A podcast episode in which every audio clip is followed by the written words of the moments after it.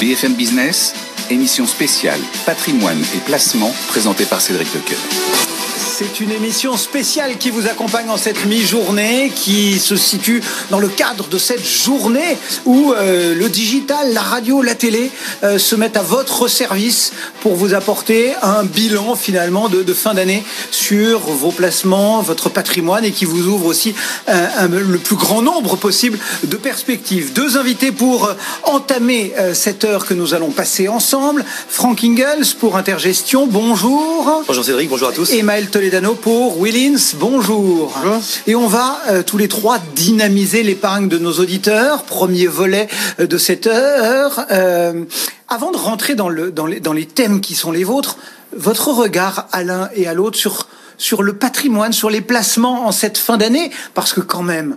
euh, 2020 nous a épargné en rien. hein. C'est une année qui restera à part pour longtemps, je pense. Alors, Franck. à part, c'est vrai, parce que des crises économiques, on en a déjà vécu, mais doublé d'une crise sanitaire, il y a un côté, il y a un côté inédit, donc très chahuté, très perturbé, peut-être un- une visibilité un peu, un peu complexe. Ce que moi j'ai envie de dire aux épargnants, c'est euh, back to basic, un retour aux fondamentaux. Euh, Qu'est-ce qui peut être à la fois agile et, et- et prudent dans un univers où voilà les paramètres sont encore euh, mouvants? Donc euh, voilà, ça, ça sera l'objet. Et J'aurai forcément de- des des réponses à nous apporter. euh, Ma- Maël, que, enfin, voilà, euh, on a tout fermé quand même pendant des semaines. C'est vrai que c'était une année particulière. Euh, le bilan finalement euh, dans nos métiers, euh, il est plutôt bon. Alors en général, dans l'assurance vie en général, c'était une année compliquée.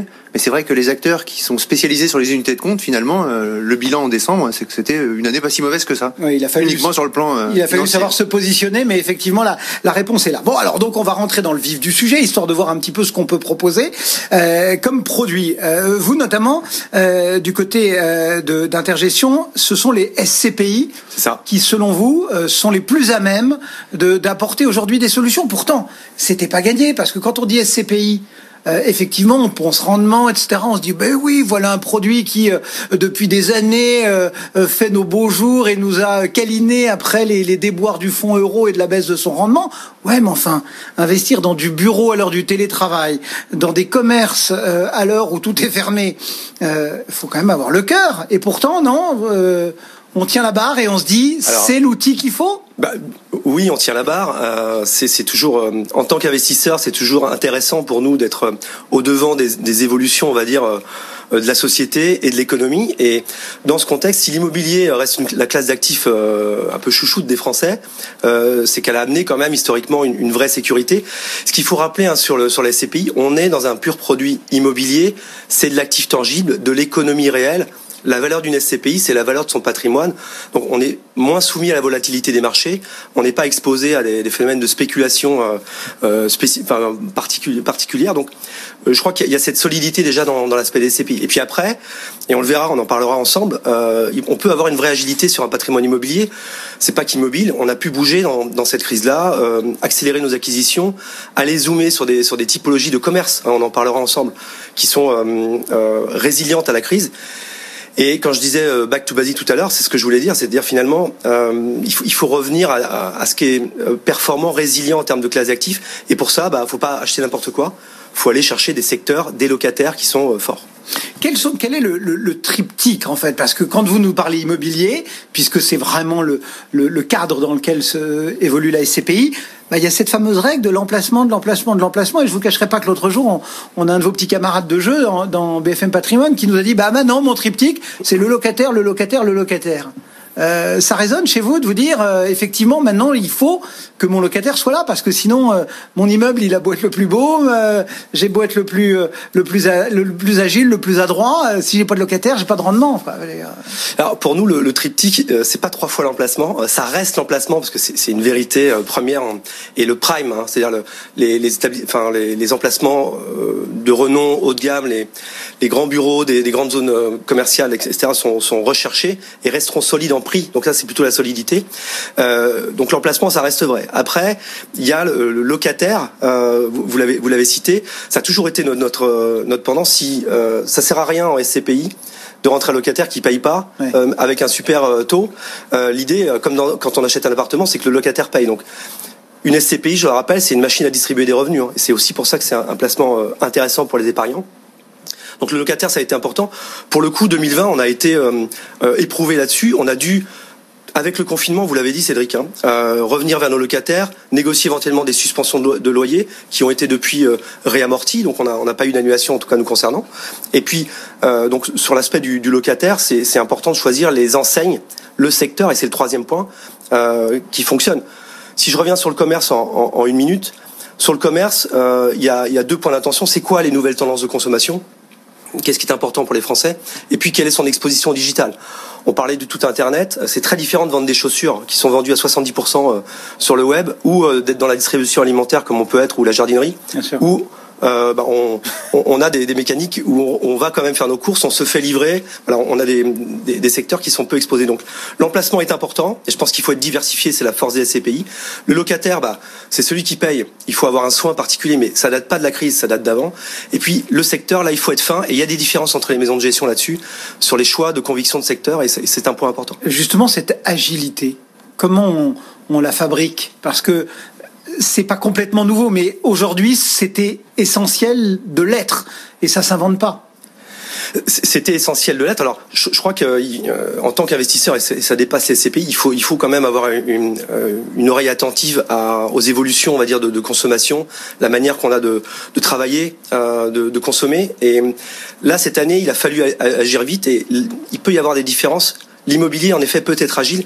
Nous, par exemple, on a doublé notre montant d'investissement par rapport à 2019 pour aller, euh, euh, je parlais de commerce, dans de la distribution alimentaire, sur des commerces de proximité, parce qu'on a vu qu'avec le confinement, bah, ça fonctionnait vraiment très bien. Euh, sur de, du hard discount aussi. Euh, le soft discount, les Aldi, Lidl, etc. Pourquoi? Parce que euh, c'est très résilient en phase de, de réduction de pouvoir d'achat ou, ou, de tension économique. Donc voilà, je pense qu'il faut euh, se calibrer et agir vite en temps de crise. Et c'est un point important. Mais justement, euh, agir vite, enfin, je pense que pour l'auditeur ou le téléspectateur, euh, on, va, on va en parler peut-être dans les unités de compte, mais finalement, arbitrer entre de l'obligation, de l'action, entre des cycliques, euh, de la croissance, de la value, on se dit bon, c'est facile. Dans l'immobilier, quand même, ça demandait quoi D'avoir de la poudre au sec, euh, d'avoir euh, des liquidités qui, qui, restaient là, parce qu'on peut pas non plus euh, envoyer balader tout ce qu'on a en portefeuille du jour au lendemain pour racheter de façon efficace. C'est quelque chose à venir. C'est vrai, c'est le point clé, et vous avez raison de, de le préciser. les SCPI, depuis 5 ou 6 ans, sont, sont, sont en vogue. Hein. 2018 à 2019, c'est 60% de hausse de collecte. Ça représentait 8 milliards et demi de collecte euh, sur le marché. Donc, c'est pas l'assurance vie, c'est vrai, mais euh, ouais, donc vous aviez un trésor de guerre aussi. On avait, de... on avait ce trésor de guerre. Susceptible d'être mobilisé. Euh, la collecte, en fonction des maisons de gestion, ça a pu varier, je leur dirais, mais la collecte, c'est c'est 20-22% de moins, hein, ce qui est une compression qui est pas si importante que ça. On a continué de collecter, donc d'investir des liquidités. Et comme je le disais tout à l'heure, une SCPI, sa valeur, c'est ses acquisitions. Donc c'est pas le tout de collecter, hein, c'est pas un fonds euro. Il faut euh, convertir cette collecte. Donc c'est cette capacité d'investir et elle est préservée aujourd'hui. Il y a une vraie profondeur de marché. On a trouvé des opportunités pour investir et on, on a continué grâce à la confiance de, des, des, épargnants d'investir. Voilà, c'est un point important pour les SCPI de, de pouvoir continuer à investir. Autre support possible, c'est l'assurance vie. Alors, assurance vie, à travers des unités de compte. Donc on n'est pas dans ce qu'on appelle d'habitude par abus de langage l'assurance vie, c'est-à-dire le fonds euro. Mmh. Euh, donc déjà beaucoup plus d'agilité, mais de sensibilité aussi, dans un cadre en plus particulier pour vous. Tout à fait. Nous, nous sommes une compagnie luxembourgeoise, et c'est vrai qu'il y a deux choses qui sont revenues cette année. Il y a la recherche de rendement, de rendement finalement, et de sécurité.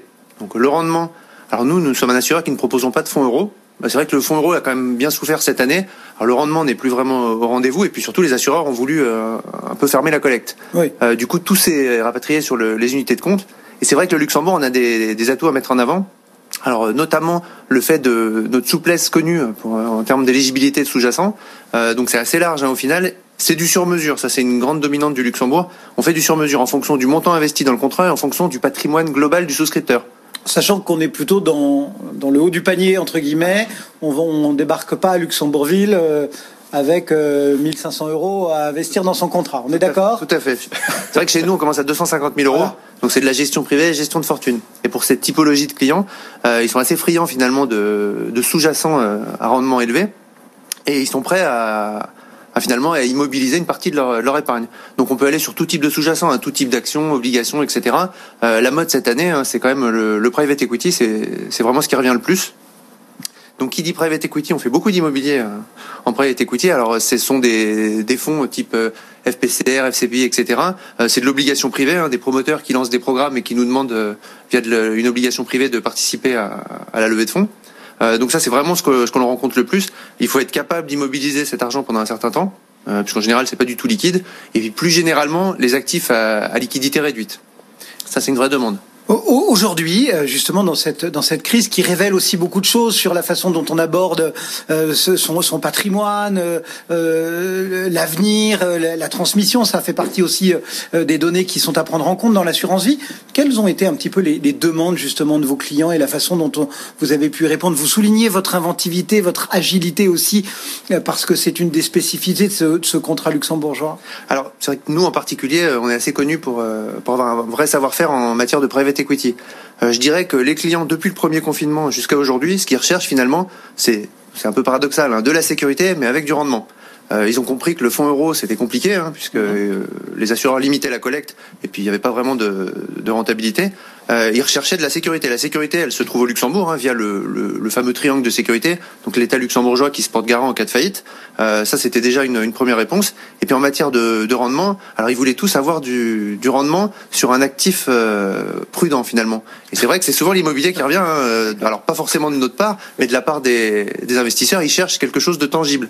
Et donc c'est vrai qu'au Luxembourg on fait peu de, on fait pas d'ailleurs quasiment pas de SCPI de PCI. On va plus pas encore, pas encore, pas encore, encore. mais pour l'instant c'est oui, pour l'instant c'est un peu compliqué. Mais on va plus vers des, des, des produits, euh, alors sans que ce soit euh, péjoratif, mais un peu plus sophistiqué, avec une, une, une, structuration via un véhicule luxembourgeois et qui investissent in fine dans de l'immobilier, alors aussi bien en France que dans d'autres pays européens. C'est souvent de l'immobilier pan-européen. Mais justement, pourquoi choisir d'aller le faire au Luxembourg? Parce que j'ai envie de vous dire, un peu en vous provoquant, mais que pour faire des FCPI, des FCPR, des SCPI et autres, pourquoi franchir la frontière? Pourquoi prendre le TGV Gare de l'Est euh, pour, euh, pour rejoindre Luxembourgville?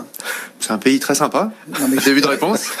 mais non, plus, plus, sérieusement, euh, bah, pour plusieurs raisons. Hein. Déjà pour profiter du cadre avantageux de l'assurance vie, euh, aussi bien pendant la vie qu'au moment du décès. Euh, c'est vrai que la plupart des sous-jacents que je vous ai cités sont pas éligibles dans les contrats français. Euh, c'est plus avantageux de les détenir dans une enveloppe fiscale assurance vie puisqu'il n'y a pas d'impôt sur la plus-value.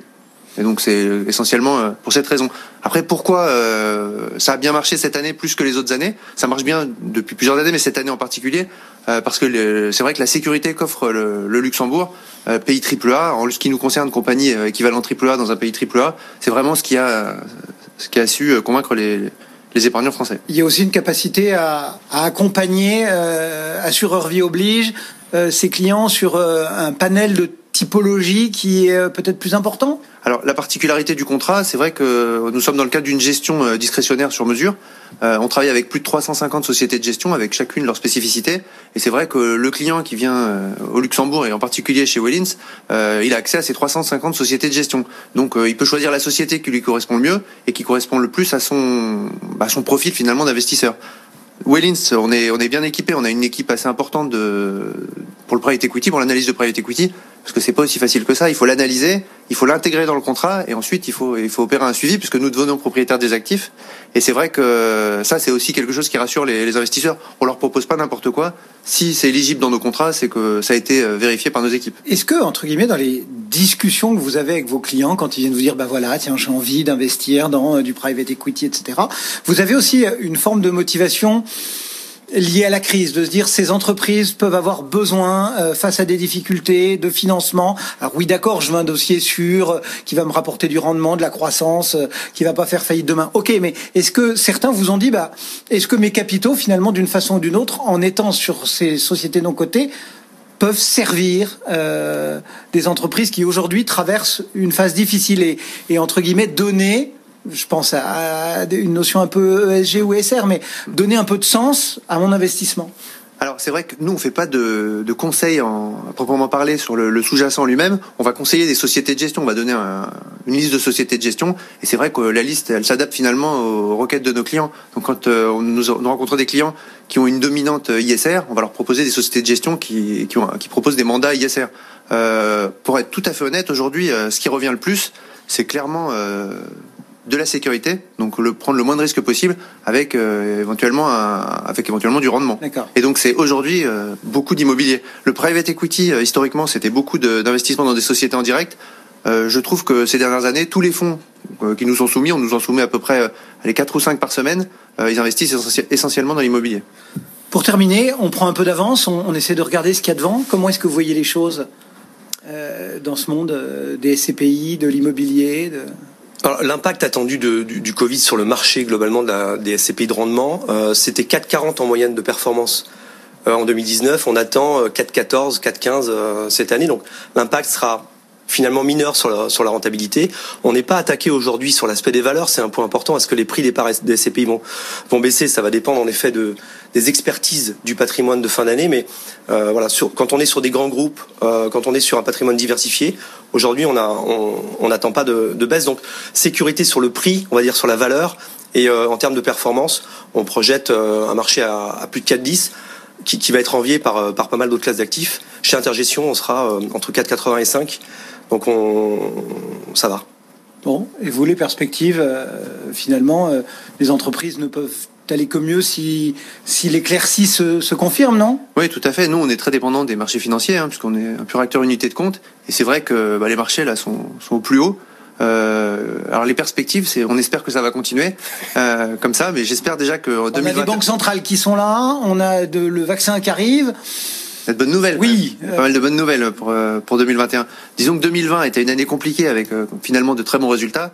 Donc on, est, on y croit pour 2021. Euh, Maël Toledano pour Willins et Frank Ingels pour Intergestion étaient là pour cette première partie de vous, vous permettre de dynamiser finalement votre épargne. On est au cœur de cette heure consacrée à vos placements.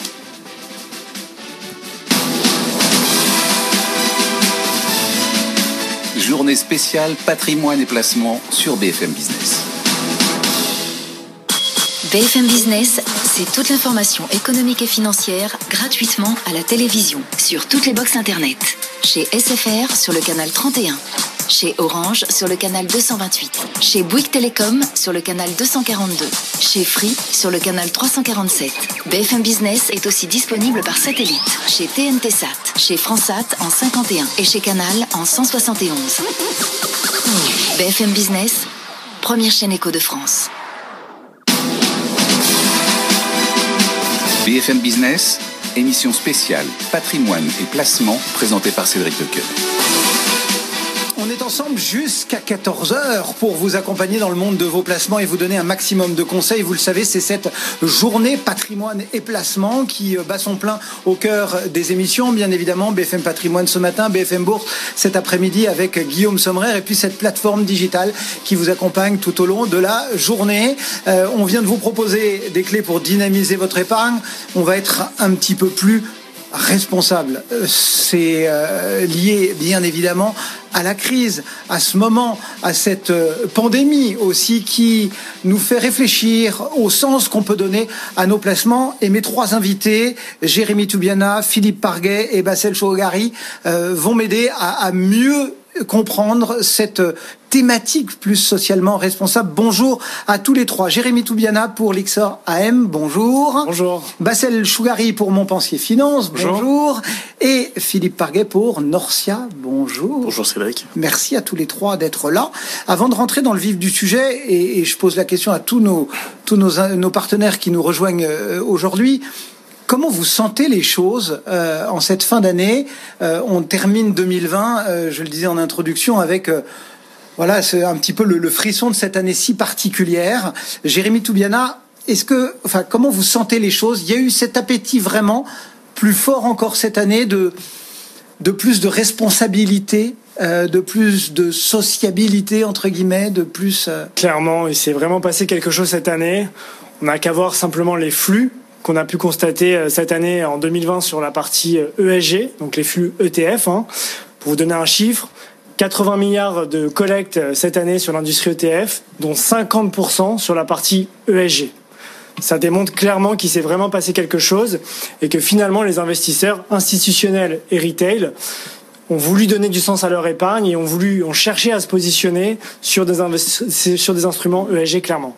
Bessel Oui, alors clairement, euh, c'est pas une nouveauté en fait. C'est la crise sanitaire a joué comme accélérateur, mais si on regarde, ça fait quand même un moment que les consommateurs et, et, donc les épargnants se cherchaient et se disaient je veux consommer différemment, local, bio, etc. Et si on applique ce genre de raisonnement à notre vie de tous les jours, il n'y a pas de raison de ne pas l'appliquer à son épargne.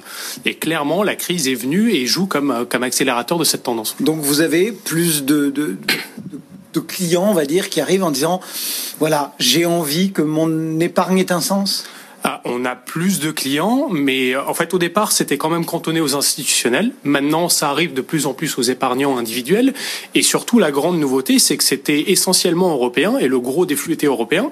Cette année on a vu une grosse accélération des flux qui viennent des États-Unis et on n'a pas encore commencé avec les flux asiatiques. Donc on est sur une dynamique qui est très positive et les gens commencent à se rendre compte qu'en fait on peut plus regarder les entreprises en isolation, mais il faut regarder toutes les interactions avec les parties prenantes. Philippe Parguet, votre sentiment? Ah, Le même. Et il est partagé, effectivement, il y a depuis euh, la crise sanitaire, c'est un accélérateur vraiment euh, fort de, euh, du donner, pour les investisseurs de donner du sens, les épargnants. effectivement, bah, ça le disait, les, les investisseurs institutionnels ont été vraiment la, le, premier pas. Hein. C'est-à-dire qu'effectivement, si on n'avait pas un fonds qui, était, qui avait un label ESG, bah, du coup, on n'avait plus le droit de citer. Les épargnants avaient besoin de trouver ce sens. Ils avaient besoin aussi d'être guidés euh, dans, euh, je veux dire, ce, ce panorama de labels qui puisse y avoir, qui puisse y avoir soit en France, soit au Luxembourg, soit en Belgique, soit ailleurs. Et effectivement, ils avaient besoin de ce guide. Les investisseurs, les conseillers financiers indépendants avaient besoin aussi de d'avoir un peu le, la roadmap ou euh, le comment dire le tout, tout le détail de tout ce qui pouvait être fait en termes d'ISR pour pouvoir aussi guider leurs investisseurs. Et c'est toute cette logique qui s'est mise en place depuis depuis le mois de mars ou même avant. Hein. Mmh. Et aujourd'hui, c'est entre 20 et 30% des flux qui sont en unité de compte chez nous, qui sont sur des fonds ESG. Euh, on, va euh, balayer tout de suite euh, une question qui peut se poser pour certains, peut-être encore. Jérémy, c'est rentable on fait pas de sacrifice. Hein. C'est pas parce qu'on décide de faire de l'ISR, de l'ESG, vous l'appellerez comme vous voulez, que on va céder une partie de la performance à un mieux traitement de, telle ou telle question. Non, l'ESG, l'ISR a fait désormais la preuve que l'utilisation de critères, de critères extra-financiers ça nuit pas à la performance. Alors clairement, on peut le constater, on a des chiffres qu'on pourrait donner. Donc par exemple, je me suis amusé un peu à regarder ce qu'avait fait un investissement ESG par rapport à un investissement non ESG, parce que clairement, ce qui se passe aujourd'hui, c'est que l'objectif des investisseurs, encore une fois institutionnels ou retail, c'est de pouvoir avoir la même allocation d'actifs tout en conservant une approche ESG. Donc l'ESG c'est plus finalement une thématique d'investissement. C'est pas quelque chose que je vais mettre en queue de, en fond de portefeuille histoire d'avoir un peu bonne conscience. Je vais vraiment utiliser l'ESG comme ADN de construction de mon portefeuille. Et donc je vais essayer concrètement d'avoir non plus une exposition par exemple sur le marché européen, mais avoir la même exposition mais avec un filtre ESG. Et donc, par exemple, euh, si je regarde la performance sur un an du MSCI World, alors les performances sont arrêtées au 30 octobre 2020, euh, le MSCI World a performé à peu près 4%, le MSCI World Climate Change, qui est un indice sur le réchauffement climatique, a fait plus 8%. Ah Donc c'est quand même considérable. On a la même chose sur les l'épaisseur du trait. C'est pas l'épaisseur du trait. On a la même chose sur des indices S&P. Euh, le S&P 500 a fait sur un an 9%. Le S&P 500 qui répond aux accords de Paris a fait à peu près 13%. Donc clairement, les investisseurs dans leur choix sont confortés par l'idée que ESG égale aussi performance. Comment, comment on fait quand, euh, enfin, comment on, définit sa méthode quand on est une, une maison de gestion comme Montpensier, gestion active, euh, euh, avec des gérants Comment on, on, fabrique sa méthode pour, bah, pour investir finalement sur ce monde ESG alors peut-être avant de rentrer dans ce point-là, il y, a un point qui est extrêmement important, c'est que en fait l'ESG c'est pas juste se donner bonne conscience. Il y a aussi des composantes qui sont extrêmement importantes parce qu'en fait l'intégration de ces critères ESG va faire deux choses, c'est que ça va nous permettre de se protéger pour pour les entreprises qu'on a en portefeuille de risques réputationnels, par exemple, mais aussi de risques financiers, puisque en termes d'émissions de CO2, les États vont devenir de plus en plus stricts et donc sanctionnés. Et donc c'est assez naturel que le marché, en fait, récompense les sociétés qui sont plus vertueuses versus les entre guillemets mauvais élèves. Ça c'est le premier point. Après, dans l'intégration, il y a deux manières de faire et la manière qu'on a choisie chez Montpensier, c'est pas d'aller voir des fournisseurs de données et de prendre leur notation, mais vraiment de prendre les données brutes et d'intégrer ça dans des modèles propriétaires. Et on se retrouve en fait dans une situation où on a des équipes ISR et on a des gérants qui travaillent pas en parallèle. On travaille vraiment ensemble. Les gérants sont impliqués dans le SG et donnent leur avis L'équipe donne également son avis sur la gestion et l'idée c'est vraiment d'avoir une symbiose entre les deux puisqu'en fait ce qu'on recherche dans nos portefeuilles c'est des sociétés pour qui l'ESG fait partie intégrante de la stratégie. Donc pour nous ça doit être exactement la même chose et on a développé un modèle interne qui se base sur deux grands éléments. Le premier, c'est un modèle qui s'appelle Montpensier Governance Flag, où nous allons aller et évaluer la gouvernance d'une entreprise. Et ensuite, dans un deuxième temps, on a un modèle qui s'appelle Montpensier Impact Assessment, qui va nous permettre en fait de s'assurer que nous sélectionnons des sociétés qui ont un impact positif en se basant sur les ODD des Nations Unies. Vous, à l'inverse, c'est pas de la gestion active entre guillemets, hein, c'est pas euh, péjoratif. Euh, en quoi est-ce que euh, ça permet aussi de, de bien entre guillemets faire euh, de l'ISR Alors c'est vrai qu'on a l'habitude de voir la gestion active faire de l'ESG. Oui, on se dit que c'est une question de conviction, de, de, choix du gérant, de savoir si on exclut, si on fait du best in class. et on se dit finalement le, le TF, euh, il le fait comment? Finalement de l'analyse de données. Il y a énormément d'analyses de données à analyser quand on veut faire de l'ESG. Donc on doit étudier des millions de sociétés, des milliers de sociétés, des millions de critères environnementaux, sociaux ou de gouvernance. Donc ça fait quand même du boulot. Euh, et donc, nous, euh, dans l'industrie passive, on va travailler avec des providers d'indices, des créateurs d'indices, donc par exemple MSCI ou S&P, dont le boulot, c'est vraiment de travailler la donnée de travailler les filtres, de travailler les exclusions, euh, en, en, en, en, ajoutant des critères pour essayer de sortir le plus bel indice ESG qu'il soit. Et donc derrière, l'ETF va tout simplement répliquer le plus fidèlement possible et le plus la le de façon la plus transparente exactement, possible. la plus transparente possible, la performance de l'indice qui va être construit par le, le constructeur d'indice. Euh, et donc en plus de ça, on va le faire à moindre frais avec euh, les frais des, des, des ETF. Euh, donc ça apporte vraiment une vraie valeur ajoutée. C'est complémentaire de la gestion active. Hein. Il n'y a pas d'opposition du tout à faire. C'est deux approches différentes, mais clairement la partie ETF se match assez bien, match assez bien avec la partie ESG, notamment sur l'analyse de toutes les données qu'il peut y avoir dans, dans l'industrie ESG, clairement. Bon, on a compris, il y a différentes façons de travailler. On a compris avec tout le monde que euh, c'était pas une simple mode, que c'était. Mais comment on choisit? Ça, c'est la bonne question, parce qu'il y en a beaucoup. Hein. Pas évident, ouais, c'est ça. il y en a Comment beaucoup, on fait son euh, marché? Il y a des critères, il y a des, vous avez des filtres. Ou... Alors, pour le coup, on a mis une vraie expertise en interne pour les conseils financiers indépendants pour les aider dans leur choix, parce qu'effectivement, il y a plusieurs labels, il y a plusieurs euh, types de gestion. Hein, vous en avez parlé avec euh, des exclusions, les best in class, les best in universe, enfin dans leur univers. Euh, donc, il y a beaucoup de critères et il n'y a pas que les unités de compte non plus, parce qu'il y a aussi les CPI qui, qui s'y mettent à l'ESG. il y a aussi les produits structurés sur lesquels on commence à avoir quelques Donc en fait, il faut avoir cette analyse-là. Euh, et puis il y a de plus en plus de fonds aussi, hein, d'ailleurs, qui se mettent à l'ESG parce que de toute façon, ils n'ont plus le choix. Il faut qu'ils s'y mettent. C'est vraiment une tendance de marché lourde. Donc il faut avoir cette ingénierie financière euh, en interne qui puisse faire cette analyse.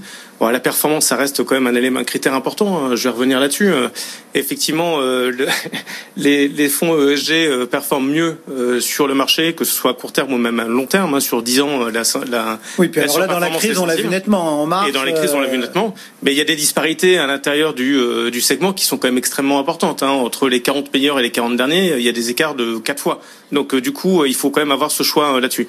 Donc après, c'est pareil, hein, il faut analyser les sociétés de gestion, analyser les gérants, enfin pas analyser les gérants, mais suivre les gérants, comprendre leurs convictions, comment comprendre comment ils avancent, pour pouvoir sortir une shortlist de, de fonds qui qui sont qui seront ceux sur lesquels on peut avoir des convictions fortes.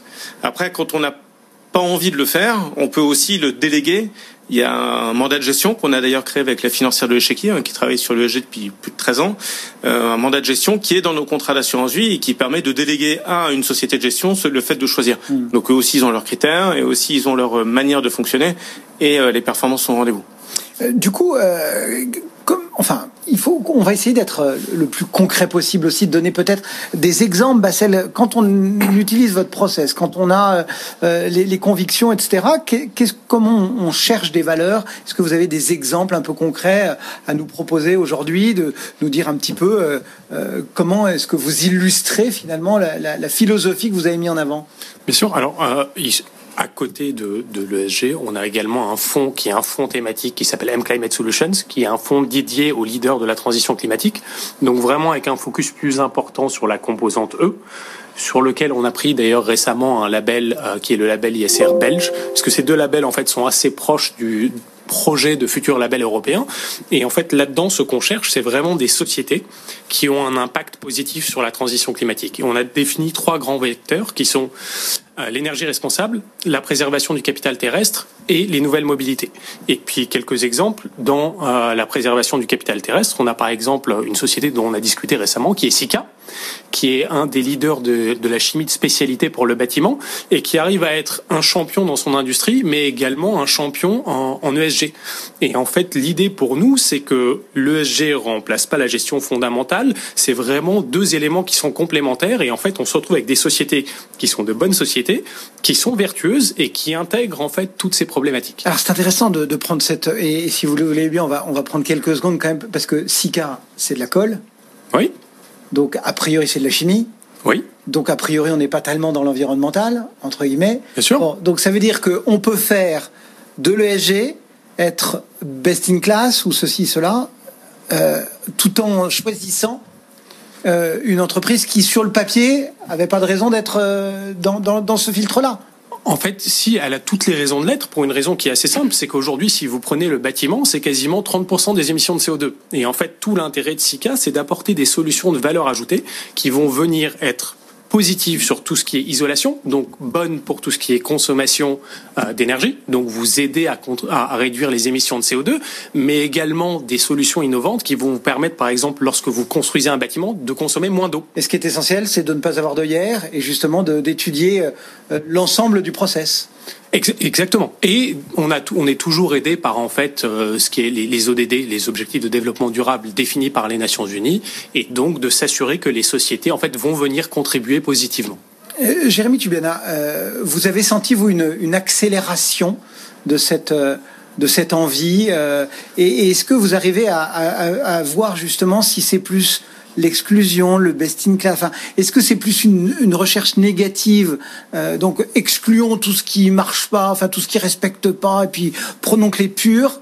Ou au contraire, c'est dire, bah, essayons d'emporter tout le monde pour euh, que ça s'améliore. Qu'est-ce que qu'est-ce que vous disent justement la, transparence de, de, vos ETF En fait, ce que veulent les investisseurs, c'est de la, de simplicité avant tout. Donc, pouvoir s'y retrouver.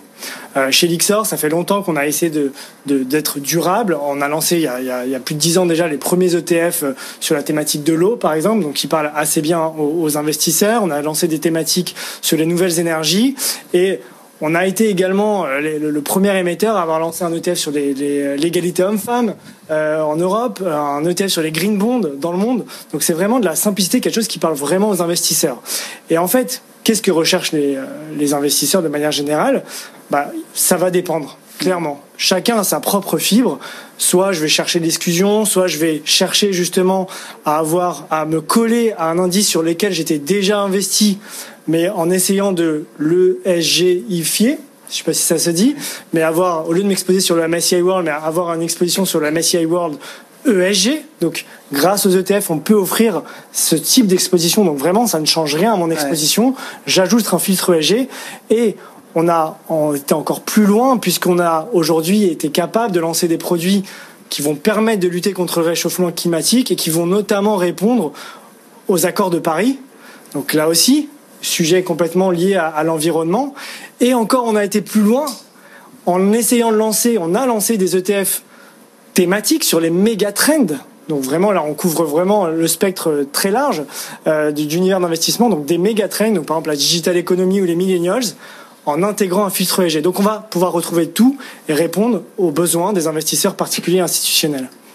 Est-ce que vous avez euh, ce type de, réflexion quand euh, vos, vos conseillers euh, vous, vous font des remontées clients comme ça euh, sur le fait que euh, c'est plus de l'exclusion, que c'est plus du best in glass, du best in universe Enfin, comment vous Est-ce que est-ce que ça ouais. transparaît dans les demandes de, de vos de vos CGP ou pas?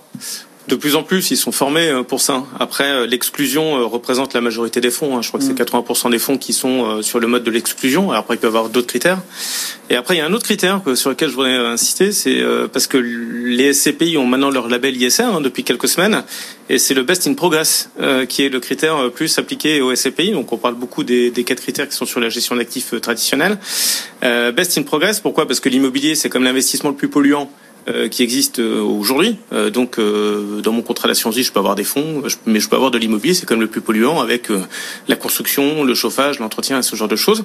Et en fait, aujourd'hui, il y a un label qui existe sur les SCP, sur les SCPI. Il y a trois SCPI qui ont été nominés tout de suite. Il y en a d'autres qui sont en train de, de faire leur dossier, finaliser leur dossier et qui ont vraiment cette logique aussi. Et la logique de Best in Progress, c'est de dire que bah, de toute façon, je peux pas changer tous mes actifs de ma SCPI parce que la rotation elle est de 1% en général. Mais c'est tout ce que je vais mettre en place pour améliorer euh, justement euh, les normes HQE euh, de, de mes hautes qualités environnementales de mes SCPI, tous les investissements que je vais faire pour qu'ils soient plus accessibles. je, je, vais en citer une juste, si je peux me permettre, Faire Invest, qui comme son nom l'indique est plutôt fair play. Eux, l'idée c'est de, de, de, louer leurs immeubles à des entreprises qui ont un, un lien social ou qui ont une raison enfin sociétale ou environnementale, euh, euh, même de leur, dans leur quartier. Donc en fait, il y a vraiment cette logique-là de dire je, je veux donner cette place de l'immobilier aux gens qui ont une influence sociale importante. Juste pour terminer, parce que le, temps file à toute allure, euh, petite réaction au propos du patron de l'AMF ce matin. Il y avait aussi dans les échos un, article ces derniers jours. Euh, c'est vrai qu'il y a beaucoup de critères, il y a beaucoup de labels, mmh. il y a beaucoup euh, de sigles. Euh, Est-ce qu'il y a un moment où il faut pas se mettre tous autour de la table et dire le cadre, c'est ça, et il faut que tout le monde rentre dedans? Qu'est-ce que vous en dites? Alors, c'est clair. Je pense qu'on va avoir une normalisation, certainement des labels euh, et une ligne directrice pour mettre à peu près tout le monde d'accord. Euh, et puis que les gens comprennent, quoi. Pour que les gens comprennent. Alors, effectivement, on a le label ISR, on a le label Greenfin. Donc, on a d'ailleurs des ETF qui sont labellisés Greenfin ou, ou euh, ISR. Euh, effectivement, on va peut-être avoir une tendance de fond qui va être à la normalisation pour que tout le monde puisse à peu près s'y retrouver. Bassel Chougari Alors, c'est en cours, puisqu'il y a un projet de label Mais C'est même essentiel, non C'est essentiel. Vous êtes un acteur du, de ce monde-là, vous, vous, avez envie de ça, non On a envie de ça, et puis surtout, en fait, aujourd'hui, comme je vous disais, c'est essentiellement européen, régional, mais ça se globalise, il va falloir des, des normes. Et la norme européenne est est sûrement une bonne solution. On a un projet de label ISR européen, il y a la taxonomie qui est en cours de définition, et donc on est en train de converger vers ça petit à petit. Nous, c'est un projet, c'est en cours, et c'est une bonne chose pour la catégorie. Philippe? Ah oui, complètement. Il y a, effectivement, il y a un label européen qui est nécessaire. Après, euh, je regarde, il y en a un français, un autrichien, un luxembourgeois, un belge, un autrichien, j'ai déjà dit, donc luxembourgeois, c'est autriche et suisse, pardon. Euh, Pays-Bas, euh, Pays-Bas, France, il y a le Greenfin, il y en a un deuxième, donc il en faut un, c'est sûr. Après, les labels européens, ils ont aussi un avantage, un, avantage, c'est que euh, l'inconvénient d'être nombreux, mais un avantage, c'est qu'ils n'ont pas tous les mêmes critères et ils n'ont pas le même niveau d'exigence. Mais justement, c'est pas possible pour un investisseur de se dire, est-ce que je fais du belge, de, du suisse, de Non, mais après, dans ces cas-là, il faut que l'Europe, d'une manière générale, euh, comment dire, mette le niveau, la barre suffisamment haut, ou alors qu'on ait des peut-être une classification en disant euh, je suis top top ISR ou, ou je suis à 4 sur 5 ou des étoiles comme sur il faut mettre un peu d'ordre quand même, non Il faut mettre de l'ordre, ça c'est sûr. Et surtout étendre aux autres euh, types d'investissements. Merci beaucoup à tous les trois d'avoir participé à cette édition spéciale. Jérémy Toubiana pour l'Ixor Asset Management, Philippe Parguet, Norcia et Bassel Chouraki, Chougari pardon, pour Montpensier Finance. Dans un instant, on poursuit bien évidemment notre édition spéciale et on vous donne toujours plus de recettes pour dynamiser votre épargne.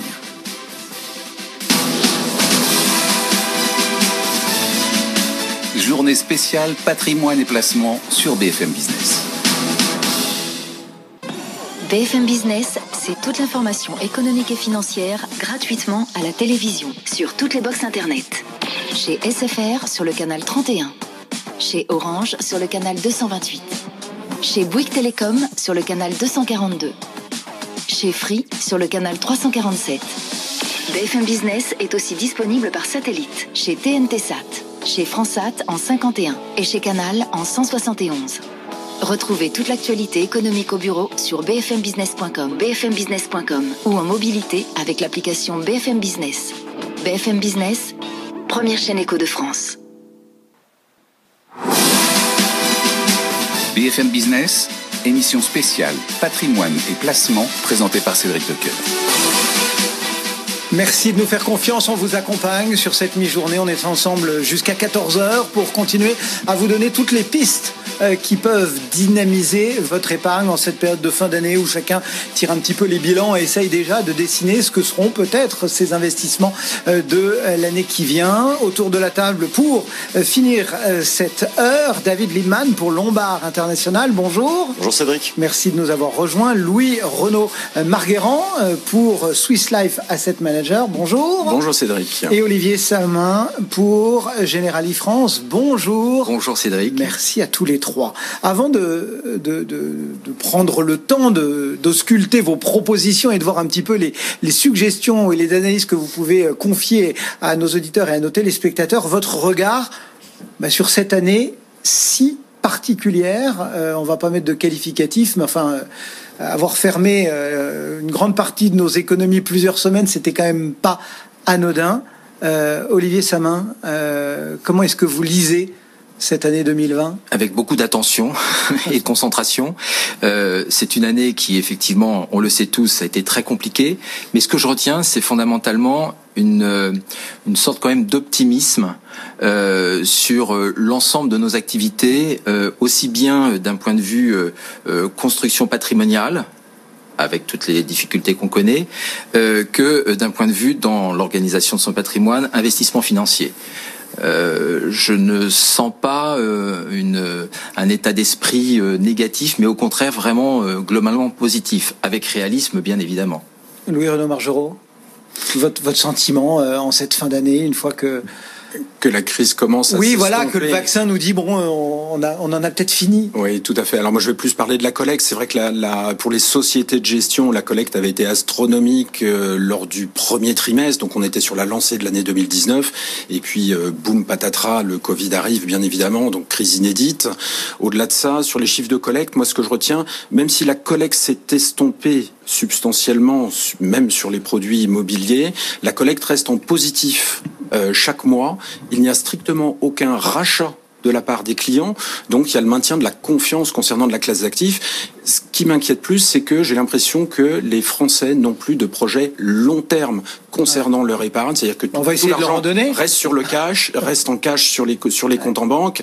Et donc, je, pour 2021, mon plus grand souhait, c'est de redonner justement des projets aux Français pour qu'ils comprennent que, à l'aube de la prochaine réforme des retraites qui va arriver, il va falloir investir sur le long terme et chercher des solutions justement on a déjà pour préparer sa retraite. On a déjà 15 minutes pour essayer de leur en donner. Euh, David, qu'est-ce qu'on se dit euh, en plus vu du Luxembourg oui, alors bah, on partage un constat hein, inédit. C'est vrai que ça a été une année euh, euh compliquée, euh, notamment pour l'assurance vie, qu'elle soit française ou luxembourgeoise. Il y a eu pas mal de défiance sur le, marché de l'assurance vie de la part des épargnants. donc une, une, collecte qui est plutôt allée vers le placement liquide, les comptes bancaires ou le, le cash dans des livrets. donc c'est une année pour les assureurs où il a fallu encore une fois se réinventer et dans ce contexte, malgré tout, trouver des succès. Euh, c'est le cas de, de, de, de, notre côté de, de la frontière, euh, même s'il y a une, une, année compliquée, une année qui est marquée par des épargnants qui prennent le pas euh, de comprendre que leur épargne, justement, si on veut la dynamiser, euh, elle doit s'orienter euh, vers davantage d'investissement long terme, davantage de diversification. À, à travers ce, ce, produit quand même particulier qui est le contrat luxembourgeois, euh, quelles sont les, quelques clés que vous pouvez nous donner pour euh, voilà, vos premières recettes pour dynamiser un peu cette, euh, épargne? Alors, particulier. C'est un produit qui, qui, ressemble quand même beaucoup à l'assurance vie euh, en France, tout simplement parce que c'est un produit qui est conforme euh, pour euh, respecter la distribution en France et puis répondre au code des assurances français. Mais c'est néanmoins un produit luxembourgeois et qui dispose de certains atouts qui sont notamment extrêmement pertinents dans le contexte qui se construit année après année et notamment dans, dans une recherche de, de ce couple rendement-risque qui est toujours très difficile à, à, à atteindre. donc il faut se donner beaucoup de moyens, beaucoup de flexibilité, d'agilité et euh, du côté du Luxembourg, les compagnies d'assurance vie luxembourgeoises euh, disposent d'un univers d'investissement euh, qui permettent de reprendre la meilleure recette de l'assurance vie, donc de, de, la sécurité, du long terme, de la capitalisation, de la planification patrimoniale, une enveloppe qui protège le patrimoine, et également une enveloppe d'investissement. au sein du contrat, on peut trouver, et notamment chez, chez nous, chez Lombard, on est un pur player de l'assurance vie en unité de compte. Mm-hmm. Notre seul métier, c'est de distribuer de la gestion. donc évidemment, évidemment, notre univers d'investissement luxembourgeois et notre expertise qu'on développe chez Lombard permet d'adresser le, le, plus grand nombre de, de demandes à la fois de nos distributeurs, donc les gérants privés, les gérants de patrimoine, les courtiers, et également de leurs clients, les souscripteurs. Aujourd'hui, euh, il y, a, beaucoup de doutes et on, l'a souligné. Euh, les, les, épargnants, euh, on, a, eu des chiffres euh, parfois astronomiques d'épargne forcée entre guillemets, mais elles stationnent sur du livret A, sur euh, du compte courant. Enfin, aujourd'hui, il faut être capable de distiller un horizon long à un client, c'est ça, pour lui dire voilà, dépassons un petit peu les peurs d'aujourd'hui, de demain. Essayons de voir comment votre patrimoine peut vous assurer, passez-moi le jeu de mots, mais à long terme. C'est complètement, c'est complètement ça. Aujourd'hui, ce qu'on, nous sommes les témoins d'un virage qui est en train de prendre l'assurance vie. L'assurance vie, très souvent, c'est caractérisé par ce produit euh, accessible euh, à, tous, avec euh, notamment un produit phare, qui est l'actif général, le fonds en euros, qui offre de la liquidité, de la garantie et du rendement positif. Cette équation, elle est tous les jours en train de se réduire, de se compliquer euh, pour les assureurs. Euh, et donc, ce que l'on constate, c'est un arbitrage de cette liquidité pour un horizon d'investissement qui s'allonge. Et dès qu'on allonge l'horizon d'investissement et qu'on se donne de l'agilité, de la flexibilité, on peut aller chercher justement à dynamiser le patrimoine et donc d'aller chercher une allocation d'actifs qui s'installe dans le temps, qui respecte les objectifs du client, son profil de risque, mais également d'aller chercher d'autres stratégies d'investissement. Donc des, des, des actifs traditionnels, cotés, des actions, des obligations, au travers de mandats dédiés ou conseillés, mais également de plus en plus, ce, que l'on constate, c'est la volonté de participer aux actifs de l'économie réelle, du tangible, de l'immobilier, du private equity, euh, de, de, la dette privée, donc tous ces marchés qui hmm. vont aller chercher du rendement et de la décorrélation dans les marchés financiers. Ça veut dire quand on écoute David, euh, Olivier Samin, que euh, une des clés pour dynamiser aujourd'hui son épargne face à, à, certains rendements qui ne sont plus là, c'est euh, bah finalement, c'est diversifier, de ne pas mettre tous ses œufs dans le même panier. Absolument. C'est même ma leçon, ma, ma, leçon première. Alors, par rapport à, à, ce que vous venez de dire justement sur euh, le statut et votre rôle de pure player en unité de compte, c'est là où je dirais que les compagnies d'assurance euh, françaises et particulièrement Generali dans ce jeu-là euh, rejoint aujourd'hui euh, cette, euh, je dire, cette position. Euh, il y a au siècle dernier un moment où on ne vendait pour les compagnies d'assurance françaises bien que du fonds en euros, est arrivé il y a une trentaine d'années. Pourquoi se fatiguer à cette époque-là quand les rendements étaient dépassaient les deux chiffres Voilà. Ça ne servait à rien d'aller prendre du risque sur des marchés. Exactement. On en rêvait en avoir. Et, oui, on en rêvait. Euh, et, et, et, est arrivé il y a une trentaine d'années euh, le, le, justement cet univers de l'architecture ouverte avec euh, les contrats multi-supports, euh, avec lesquels en fait on, on, on, restait majoritairement en euros et on tentait un peu de diversification pour doper la performance, euh, si tant est qu'on en ait envie. À aujourd'hui une situation où le fonds en euros, on le sait, euh, il est, il n'est pas derrière nous, mais on l'utilise totalement différemment euh, dans ses allocations d'actifs. Donc il faut finalement au passage, il retrouve sa juste place. Et au passage, il retrouve sa juste place. Absolument allez, 30% des, des voilà. allocations d'actifs maximum. Et on va chercher justement d'autres euh, vecteurs d'investissement pour essayer de dynamiser son épargne. Avec la première des règles, c'est cette diversification sur l'ensemble des actifs. Donc là, on va chercher évidemment un certain nombre de choses qui existent sur le marché de l'immobilier. Et c'est là où les assureurs ont fait beaucoup de progrès. Il y a quelque temps, euh, un assureur avait du mal à mettre de l'immobilier. C'est pas liquide. Il faut trouver une façon de gérer cela euh, avec efficacité, à la fois pour l'assureur pour être en mesure de respecter ses engagements vis-à-vis -vis de ses clients et euh, vis-à-vis -vis justement de ses clients pour qu'ils puissent l'utiliser comme ils l'entendent. Et on va on va un peu un peu plus loin. On en parle souvent sur ce plateau. Euh, le private equity, la dette privée. Euh, chez Generali, on a lancé également un fonds infrastructure qui trouve plutôt très bien son public, avec un concept qui est intéressant, je trouve. C'est dans ce type d'investissement, on le sait bien, la difficulté, c'est les liquidités parce qu'on investit sur du long terme. Oui. Et, et c'est là où je, je, pense, contrairement à ce que disait Louis Renault, je, je, je trouve au contraire qu'un certain nombre de clients ont quand même des perspectives. Après, c'est la façon d'y aller. Euh, quand j'investis sur un actif qui n'est pas liquide, comment je fais? Euh, C'est là où un certain nombre d'acteurs, dont Generali, trouvent des solutions en se disant, moi j'investis une partie de mes fonds propres sur ce type d'actif et je le propose également à mes clients. Mmh, Donc quelque part, l'assureur change de position, devient presque partenaire de son client et non plus un simple fournisseur. Donc c'est une des premiers. Louis Renault, comme voilà l'immobilier. Euh, effectivement, on a tendance à se dire bon. Euh, là, euh, il n'y a pas beaucoup d'innovation, il n'y a pas beaucoup. euh, voilà, j'ai de la sécurité, mais effectivement, c'est pas liquide. Bon, aujourd'hui, on a euh, une foultitude euh, de, de, de supports, que ce soit les SCPI, les OPCI, euh, les SCI parfois, euh, qui sont là pour euh, pour euh, apporter justement euh, tout ce qu'il faut pour euh, être innovant, être inventif, diversifier aussi son patrimoine. Tout à fait. Bah, ce que l'on constate sur les dix dernières années, c'est déjà la progression des unités de compte en général chez les assureurs dans la collecte des Français pour cause de baisse des taux et de baisse de performance du, euh, euh, du fonds en euros, bien sûr. Donc, ce qu'il faut que les, les épargnants comprennent, c'est qu'en en fait, ils n'ont plus le choix demain. C'est-à-dire que pour placer leur épargne, s'ils ont des projets, l'objectif est bel et bien de trouver des solutions différentes au fonds en euros et nous n'avons plus le choix, ils n'ont plus le choix. Et dans ce contexte, effectivement, ils ont accès pour la partie immobilière. Alors, je vais pas dire le, au, ils n'ont pas accès au substitut du, du fonds général puisqu'on n'arrivera jamais à proposer les mêmes garanties, mais je pense, je suis intimement convaincu que les fonds immobiliers, tout confondu, Mhm. sont là justement pour Se remplacer, remplacer petit à petit le fonds en euros dans une fonction de régularité, de distribution de revenus ou de capitalisation des revenus, peu importe, mais euh, ce sont des supports plutôt stables qui ont prouvé lors de la crise très récente justement qu'ils n'avaient pas les mêmes fluctuations que les valeurs boursières. Et donc je crois qu'il faut écouter les épargnants parce que qu'est-ce que cherche un épargnant?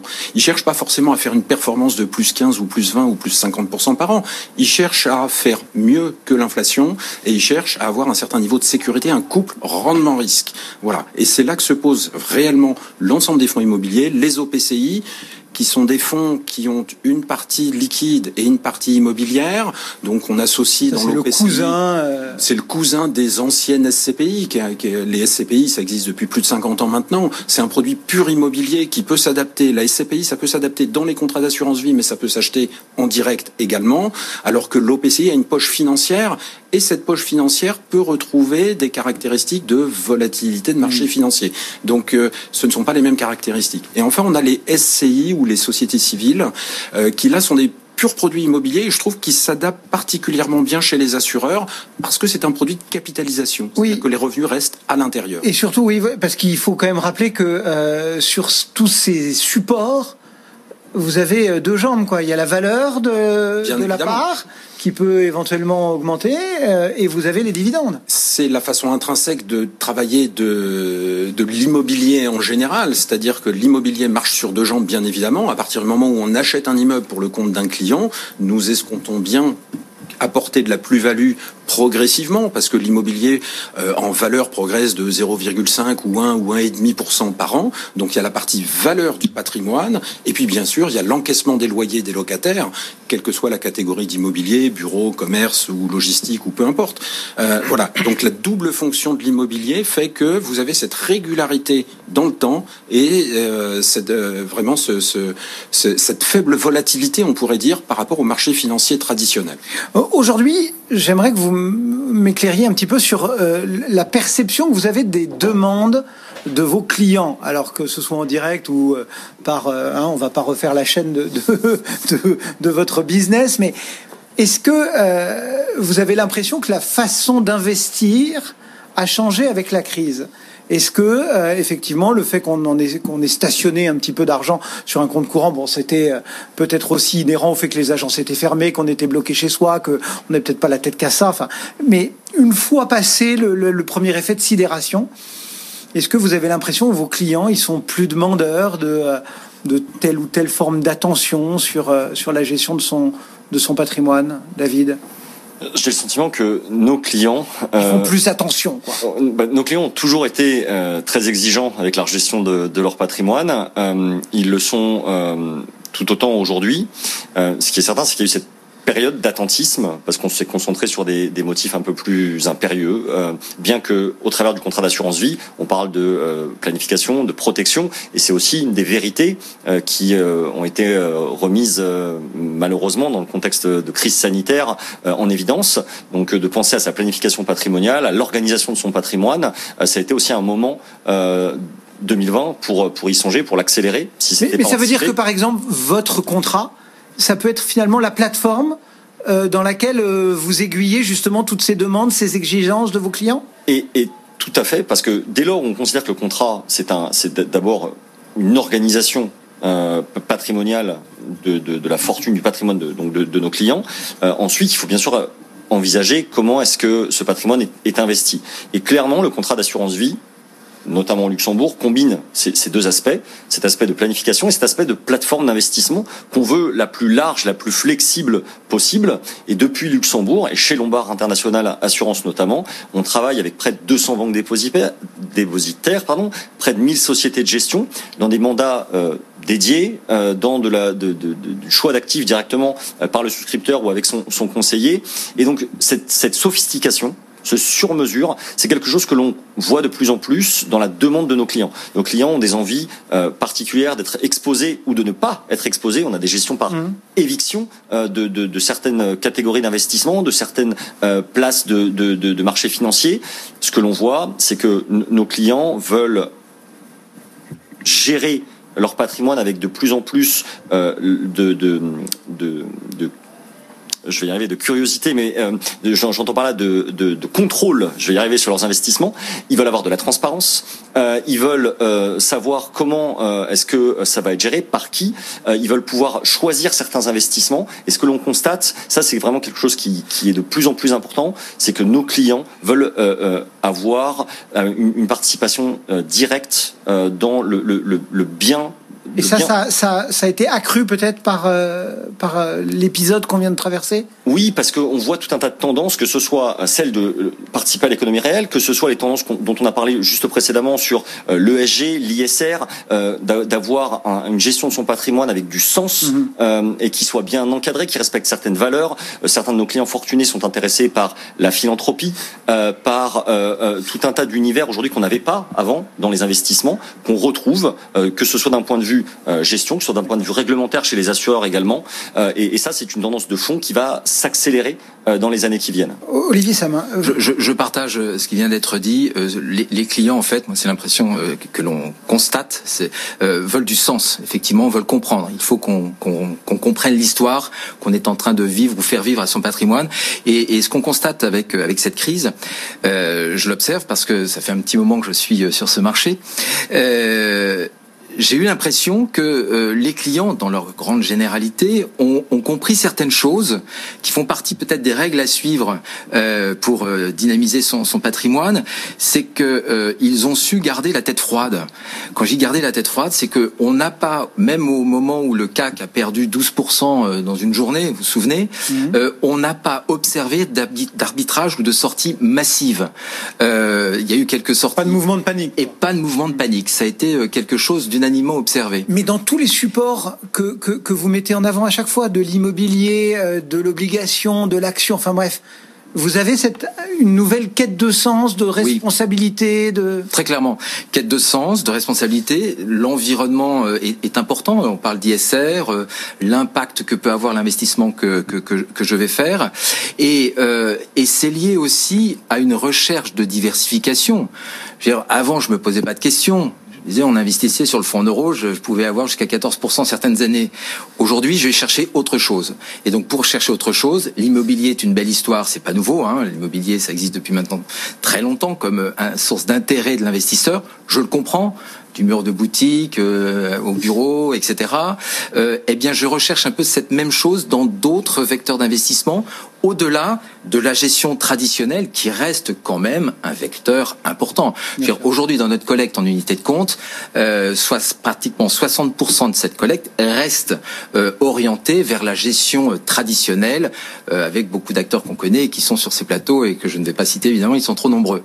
Euh, Louis Renaud, juste pour terminer, dans ce domaine immobilier, il y a quand même une espèce de question sur les perspectives. Quel message vous pouvez euh, donner euh, aux investisseurs euh, aujourd'hui pour bah face à, à, cette incertitude sur le bureau, sur le commerce, enfin voilà, on est quand même, vous êtes quand même investi sur des supports qui ont souffert de cette période-là.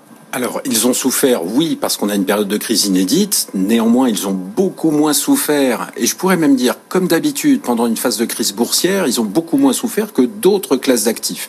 Donc ensuite, par rapport Mais si on change le commerce, si on change la façon d'aller au bureau, ça peut être des, des, du, du, long terme. Donc aujourd'hui, vous, les perspectives, vous les voyez oui. comment? Mais Les perspectives, c'est tout simplement que ces crises-là, on les a déjà connues. On a une nouvelle crise devant nous et que l'immobilier va se transformer. Il n'y aura strictement aucune révolution révolution euh, dans l'immobilier. Ça fait neuf mois qu'on nous dit que les bureaux sont morts. Ça fait neuf mois qu'on nous dit que les commerces sont morts et qu'il y aura que de l'internet et qu'on sera tous pour en le moment, c'est pas télétravail. le cas. Et pour l'instant, c'est pas le cas. Neuf mois après, les valeurs des SCPI vont très bien résister au 31 décembre.